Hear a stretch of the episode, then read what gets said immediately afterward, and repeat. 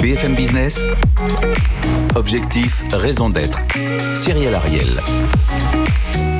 Bonjour à tous et bienvenue dans Objectif Raison d'être. Alors cette semaine, nous allons voir comment le secteur des cosmétiques s'engage vers plus de naturalité dans ses produits, surtout quand on est une société à mission. On reçoit alors Brice Rocher, le PDG du groupe Rocher. Et face à lui, la challengeuse de la semaine, c'est Sandrina Moraison, la fondatrice de la marque de slow cosmétique Dinina 100% Corse. On rentre tout de suite dans le cœur du sujet. Ils sont là, ils sont deux et ils s'engagent. BFM Business. Objectif, raison d'être. Les entreprises face aux défis de la RSE.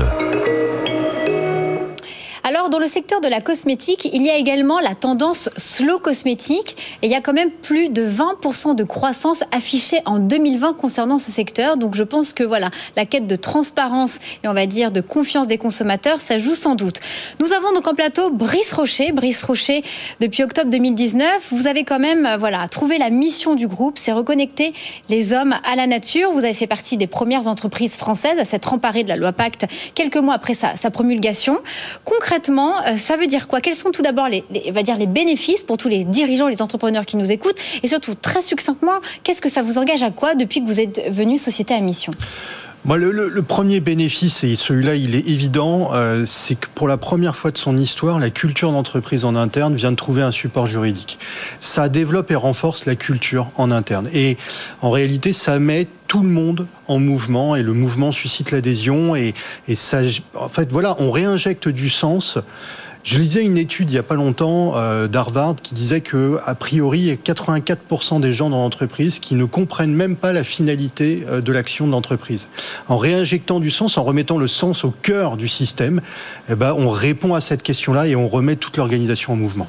Vous êtes aussi en cours de certification du label international B Corp. Euh, il y en a un peu moins de 200. Je crois qu'il y, y, a 180 entreprises à mission et que 160, 170 B Corp. Pourquoi vous engagez également en parallèle avec Bicorp c'est en fait ces deux outils absolument complémentaires. Donc on a déjà un tiers du chiffre d'affaires au sein du groupe Rocher qui est Bicorp, puisque notre deuxième marque est Bicorp. La, la raison d'être, au sens de la loi Pacte, c'est un supplément d'âme. C'est vraiment la boussole. C'est ce qui, c'est la direction dans laquelle, c'est le combat dans lequel on s'engage corps et âme. Bicorp, c'est le filet de sécurité qui va valider derrière que sur... à l'international surtout pour communiquer. Sur, à l'international et aussi en France, ça va valider derrière que sur un ensemble de critères, que ce soit la gouvernance, l'environnemental, le social, on est clean. Alors face à vous, on a choisi une jeune marque clean qui nous vient de Corse avec Sandrina euh, euh Morison, c'est ça. Voilà, vous êtes la fondatrice de Dinina. Euh, voilà, vos produits viennent tout droit du maquis corse et euh, voilà, notamment avec les bienfaits de l'immortel. Quelle est la raison d'être de votre jeune marque Slow Cosmétique? Euh, la raison d'être de Dinina depuis le premier jour, c'est vraiment d'être une marque euh, qui me ressemble, c'est-à-dire une marque authentique, une marque vraie et transparente. Et euh, c'est une marque aussi qui finalement met aujourd'hui de la fleur d'immortel, si vous voulez, jusqu'à en passant par l'extraction de la, de la plante et jusqu'à l'étiquette. C'est un circuit ultra court donc euh, l'idée vraiment de, cette marque, c'est d'être transparente du, début à la fin. Et depuis deux ans, vous êtes labellisé Slow Cosmétique. Il n'y a pas énormément de marques qui sont labellisées Slow Cosmétique. Euh, concrètement, ça vous engage à quoi? Alors le label Slow Cosmétique, c'est pas un label qu'on achète, c'est une mention. Et cette mention, elle est, euh, elle est finalement donnée par euh, une association qui étudie vraiment de près euh, les, les, trois piliers de la marque. Donc pour Dinine, ça permet vraiment d'asseoir ces trois piliers. Et ces trois piliers, c'est à, la, fois une formulation clean. En deuxième pilier, c'est un... Formule courte, du coup clean dans, ses ingrédients hein, et courte aussi. Euh, c'est aussi euh, une démarche éco-responsable dans le choix du packaging, mais dans le choix de la gamme, puisqu'on est sur du cosmétique slow, c'est-à-dire qu'on va sur du moins de références, mais avec peu de références, on peut faire tout. Donc euh, Dinina, c'est une gamme courte de 10 produits. Et enfin, le troisième pilier majeur de la marque, c'est un marketing raisonnable et vrai. Alors en face de vous, vous avez le groupe Rocher, mais aussi avec sa marque phare Yves Rocher, qui vient de, Bretagne. Que pensez-vous, voilà, vous qui avez travaillé, voilà, préparé l'émission, justement des produits de la marque Yves Rocher? euh, c'est des produits que je connais euh, bien depuis toute petite. c'est vrai que c'est une, belle, euh, une belle histoire, une belle famille, puisque c'est 60 ans d'âge. Donc je trouve ça très inspirant. Et je trouve ça beau aussi, puisque c'est vrai que j'ai vu que votre grand-père, notamment, avait quand même choisi de, de mettre la nature et de mettre la beauté, surtout auprès des, pour toutes les femmes, tout simplement. Après, c'est vrai que en tant que consommatrice, je me suis penchée sur le site internet et, c'est ce que font aujourd'hui euh, la plupart euh, tout le monde parce que même avec cette crise Covid, on a pris l'habitude de, de suite aller voir euh, ce qui se passe sur le net. Et finalement, j'ai vu que c'était une marque qui proposait beaucoup de références, j'ai des centaines de références, et j'ai pas retrouvé euh, finalement votre histoire, votre authenticité, la Bretagne. C'est quelque chose que j'ai eu du mal à, à voir sur euh, sur l'ensemble, euh, voilà, de, de tous mm. les produits. Brice Rocher? Oui, bah alors comme vous l'avez dit, en fait, euh, l'histoire de la marque, elle commence avec mon grand-père, hein, qui l'a créée dans les années 50. Et à l'époque, la beauté était accessible qu'à une élite. Et lui, il a voulu rendre la beauté accessible au plus grand nombre de femmes. Mm. Euh, il l'a fait avec la nature au cœur, parce qu'il a vécu une expérience personnelle à l'âge de 14 ans, qu'il a directement connecté à la nature, où il a passé deux ans de sa vie en forêt dans les Landes bretonnes. Et il a compris à ce moment-là euh, le génie du végétal. Parce qu'en en fait, c'est ça qui est intéressant dans le végétal. Il y a une forme de génie. Le végétal, il est en capacité, les plantes sont en capacité de développer des stratégies pour lutter contre les agressions du monde extérieur. Et il n'y a rien qui peut rivaliser avec les milliards d'années de recherche et de développement que la nature a réalisé pour évoluer et s'adapter. Mmh. Donc, c'est le cœur. spécificité bretonne, c'était pas forcément une stratégie, une stratégie de développement de marque. C'est, alors euh, si ça l'est, ça l'est d'ailleurs aujourd'hui, il n'y a plus un produit qui sort sur, lequel on va afficher Bretagne, France, Il y a le logo Yves Rocher et en dessous on met Bretagne France. Donc tous les produits vont mettre en avant le fait que euh, ça vient de la Bretagne concrètement. Alors depuis la crise sanitaire, on le voit bien, les consommateurs sont devenus de plus, de plus en plus attentifs à la composition des produits cosmétiques et aussi de leur empreinte écologique. La transparence est aujourd'hui l'une des, des attentes majeures justement des consommateurs qui sont en recherche de produits moins sophistiqués. Et en préparant cette émission, effectivement, vous me disiez, Brice Rocher, que vous recherchiez à être Yuka compliant, on va dire conforme avec l'objectif d'être, voilà, d'afficher tous vos produits dans le verre d'ici la, fin de l'année prochaine, c'est ça? Non, alors en fait, euh, on va même au-delà de ça parce que euh, euh on va dire qu'il y, a, y a des applis aujourd'hui qui, informent comme Yuka, Clean Beauty aussi.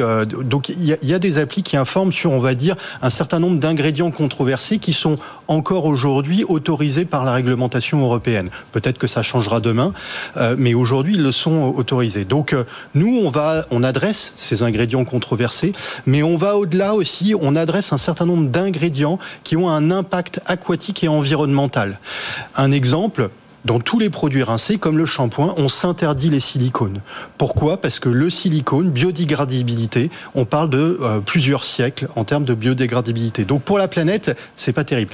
Donc on adresse bien les deux composantes, mais dans Yuka, vous n'aurez pas cette composante d'impact aquatique et environnemental. C'est plutôt un impact pour la santé. Et vous cherchez quand même à être voilà, à être vert sur tous vos produits au maximum vert et... regardé par 16 millions de personnes. Exactement.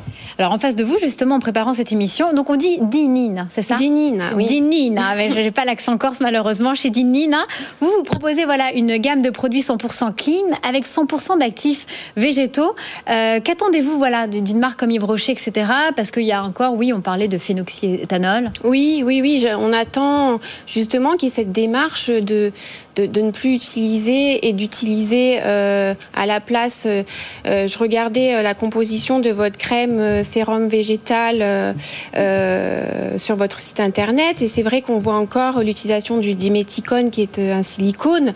Donc on attend qu'aujourd'hui ces produits soient remplacés par bah, tout simplement une huile végétale comme du jojoba qui peut remplir la, même fonction et qui pourra éviter bah, cette pollution aquatique tout simplement. Donc on est clairement, on est clairement dans cette phase-là. On a lancé un programme pour reformuler l'ensemble de notre portefeuille produit.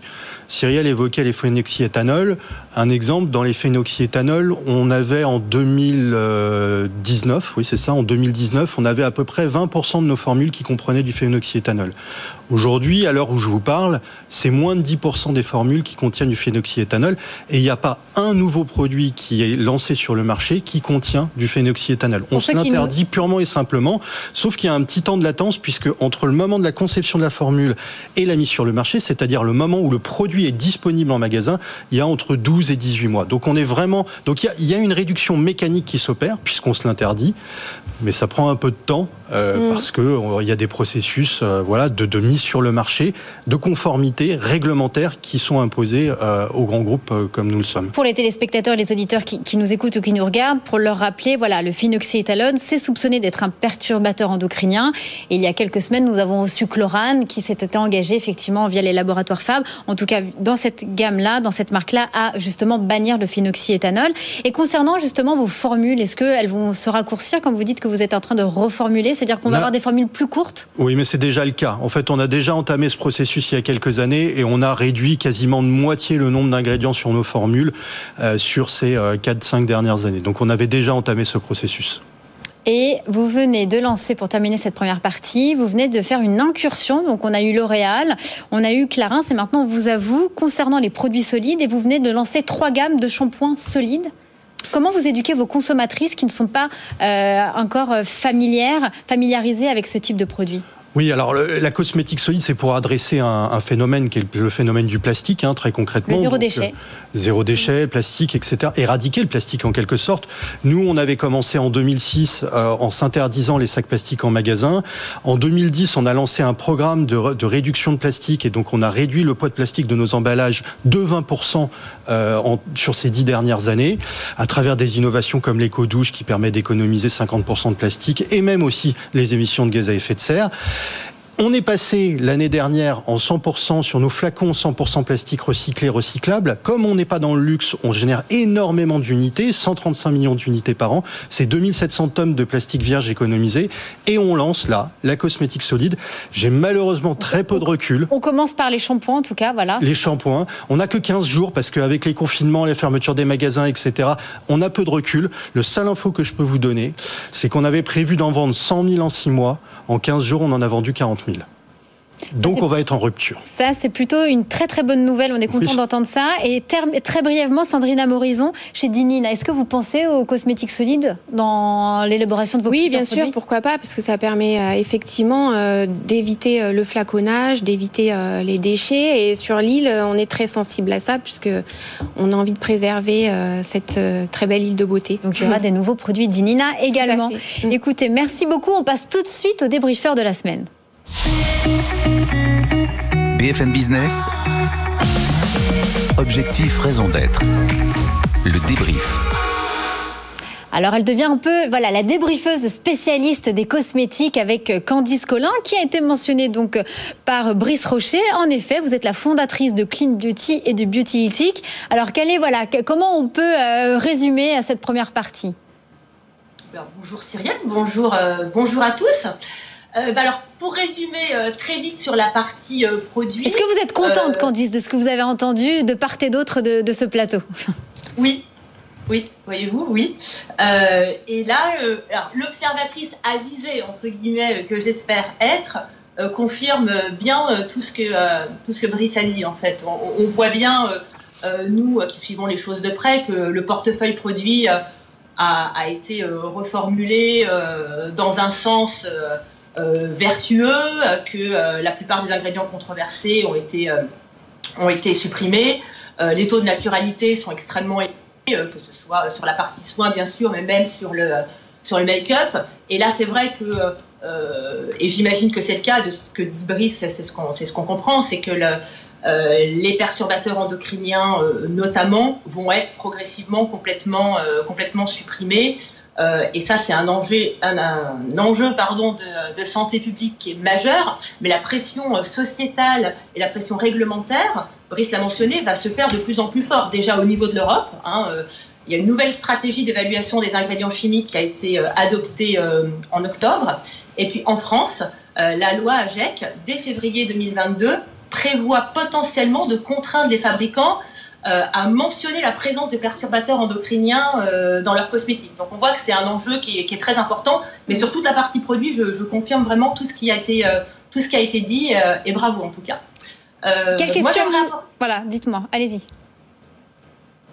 moi, je voudrais euh, euh, parler euh, aujourd'hui de cet enjeu de, naturalité et donc de ce, nouveau Graal qui est la naturalité et donc la, raison d'être d'Yves Rocher d'une manière du groupe Rocher d'une manière générale. Je pense que derrière tout ça, derrière le fait d'embarquer toutes les parties prenantes, quand on est Yves Rocher, on a aujourd'hui une problématique centrale qui est la gestion euh, de la ressource naturelle en tant que carburant du business model, parce que c'est éminemment stratégique. Bien sûr, il y a un aspect responsabilité, mais il y a aussi un aspect euh, pérennité. Et je crois que euh, le gros projet, d'une manière générale, doit vraiment intensifier toute sa communication sur la politique, qui j'en doute pas est active, pour montrer comment sur toute la chaîne de valeur, il y a une prise en charge de, ce, de ce sujet, parce que c'est bien en fait euh, l'enjeu, la pérennité de l'entreprise qui se pose. Et je crois qu'à un moment donné aussi, les consommateurs euh, qui, euh, je trouve, sont un peu paradoxaux dans leur demande de naturalité, n'ont pas encore vraiment conscience finalement que demander plus de naturalité, c'est aussi demander plus d'impact sur, sur l'environnement. Mais je pense que leur réveil est proche. Et donc je crois que le marketing par la preuve de, de, la politique qui est mise en place est extrêmement important. Brice Rocher, vous voulez rebondir? Oui, non, bah c'est un très bon point. Euh, ça met le doigt sur un, sujet qu'on doit adresser. J'arrête pas de dire qu'il faut passer de l'ère du storytelling à l'ère du story doing. Je pense qu'au sein du groupe Rocher, il faut qu'on fasse un peu l'inverse, qu'on passe on fait du story doing, il faudrait qu'on fasse un petit peu plus de storytelling, je pense. Euh, vous l'avez dit euh, très justement, tout ce que l'on fait est pas forcément perçu par le consommateur. Une des choses que l'on fait, euh, en Bretagne évidemment, nous avons nos hectares euh, de champs de fleurs cultivés selon les principes euh, de l'agriculture biologique, quoi, concrètement. 75 hectares, c'est ça? 75 hectares, tout à fait. Mais on va au-delà. En fait, on, les cultive selon les principes de l'agroécologie. Et donc là, on est véritablement dans une forme de circularité.